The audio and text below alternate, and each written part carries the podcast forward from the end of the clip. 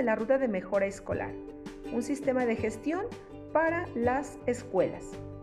Este sistema de gestión para las escuelas surge como reto para transformar cada una de las instituciones del país, como una premisa para el propio sistema educativo y contar con una escuela que brinde un servicio educativo de calidad, lo cual eh, fue un mandato constitucional que obligó a todo el sistema educativo a establecer condiciones para que todos los alumnos pudiesen lograr los aprendizajes, los cuales a la vez les permitieran aprender a aprender y aprender a convivir.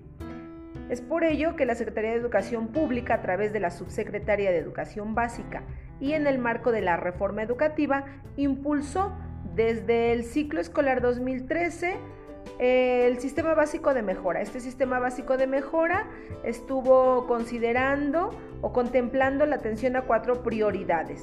La primera, garantizar la normalidad mínima de operación escolar. La segunda prioridad, mejorar los aprendizajes de los estudiantes. Tercera prioridad, abatir el rezago educativo y el abandono escolar. Y la cuarta prioridad, promover una convivencia escolar sana, pacífica y formativa.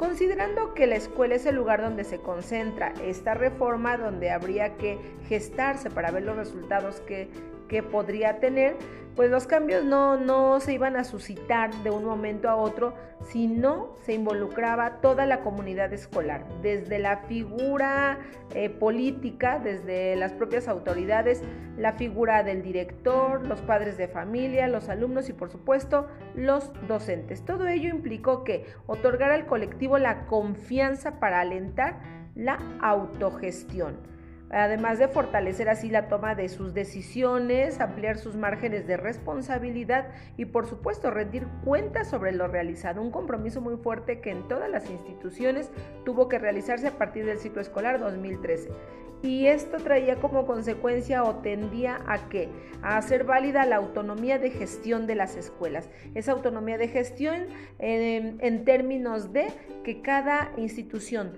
tomara sus propias decisiones acerca de las condiciones que prevalecían y cómo las iba a solucionar. Esa autonomía de gestión que significó entonces crear una comunidad de trabajo, un colectivo donde se estableciera un proyecto bajo una visión común con colaboración, comunicación y por supuesto participación efectiva entre los docentes y los directivos, así como también los padres de familia por supuesto y los alumnos que eran los directamente beneficiados. El objeto de crear esa, esa comunidad fue a través del Consejo Técnico Escolar. En este Consejo Técnico Escolar habrían de diseñarse las mejores decisiones, los mejores caminos para lograr los propósitos establecidos y entonces delimitar, delinear y establecer la llamada ruta de mejora escolar a través de todo el colectivo docente.